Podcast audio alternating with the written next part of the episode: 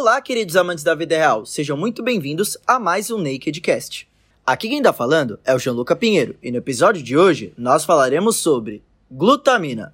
Você conhece alguém que toma suplemento de glutamina? Ou por acaso nem conhece o que é e gostaria de saber mais? Então vem comigo!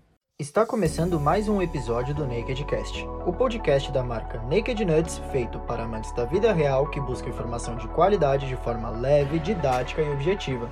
Espero que goste. Fala pessoal, tudo bem com vocês? Hoje a gente vai falar sobre a tal da glutamina, a qual muitos atletas e praticantes de atividade física consomem, buscando a melhora da sua imunidade. Entretanto, será que isso é realmente necessário? Será que todo mundo precisa tomar glutamina? Antes de mais nada, vamos entender o que ela é. A glutamina é um aminoácido que se resume a compostos que formam as proteínas. Afinal, aminoácido é isso, não é? Por ser classificada como não essencial, ela pode ser produzida no corpo conforme a necessidade que a gente tem. Entretanto, há evidências desde 1990 que a glutamina, conforme a nossa situação, possa ser condicionalmente essencial. Em outras palavras, dependendo do quadro que a gente se encontra, ingerir ela através da alimentação ou necessitar de uma quantidade superior a que o corpo já produz possa ser necessário, como em estados de câncer, trauma e sepse. Sepse, ela é popularmente conhecida como a tal da infecção generalizada, onde nosso organismo ele está mais estressado. Muitos trabalhos também demonstram que Após uma sessão de treinamento intenso e prolongado, os níveis de glutamina dentro e fora dos nossos músculos tendem a cair. Afinal, nesse momento, estamos com o cortisol, famoso hormônio do estresse, elevadíssimo, aumentando a saída de glutamina do músculo para levar consigo uma partezinha chamada amônia. Essa amônia ela é tóxica para o corpo, sendo gerada em maior quantidade nessa hora de exercício físico intenso. Assim, a captura dessa dupla é feita pelo fígado para depois parte dela se juntar com outro grupo futuramente e sair pela nossa urina. Logo, isso quer dizer que suplementar pode ser uma boa? Depende. Isso eu vou explicar em um ponto um pouco mais para frente.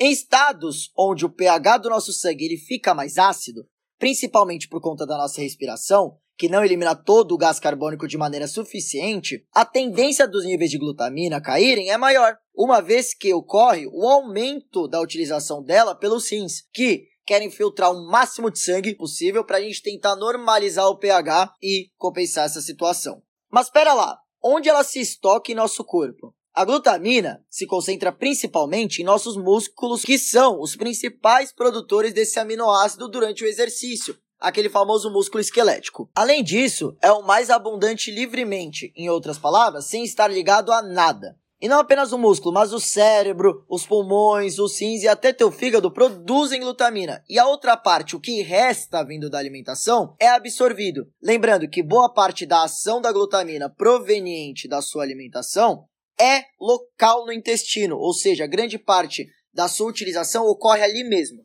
Ela participa da produção e manutenção de várias células em vários tecidos do corpo, podendo ser associada especialmente ao intestino, onde as células desse órgão, como eu mencionei, utilizam a glutamina como sua fonte principal de energia, nutrindo, além das células do intestino, células que fazem parte da nossa imunidade. Vale ressaltar que essa ação da glutamina local, ela tem maior predominância, principalmente após o exercício, porque a demanda por essas células torna-se maior.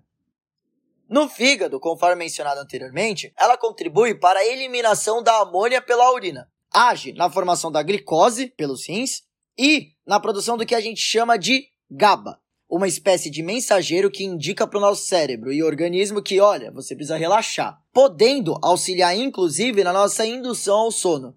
O músculo, como principal produtor de glutamina, consegue produzir de 10 a 25 gramas de glutamina a cada 24 horas, o que representa cerca de 30% da quantidade total que circula no sangue nesse meio tempo. A outra parte se divide pelos outros órgãos que também produzem ela. Seus níveis podem diminuir drasticamente após o exercício, o que afeta os trabalhadores do nosso sistema imunológico, que utilizam a glutamina no seu processamento, sendo o argumento de alguns para sua suplementação. Quanto ao papo de suplementação, seu papel ainda não é totalmente claro, Fatores como melhora do rendimento e mudança da composição corporal não foram comprovados ainda. São necessários muitos, mas muitos estudos ainda para a gente conseguir entender melhor o papel da glutamina. Com maior controle da população que está sendo suplementada, ou seja, a gente observar mais de perto como essa população está seguindo o cronograma, visto que hoje vemos a glutamina como um suplemento de média evidência científica, diferente da creatina, que inclusive a gente tem um episódio sobre. Seu papel na diminuição de infecções do trato respiratório superior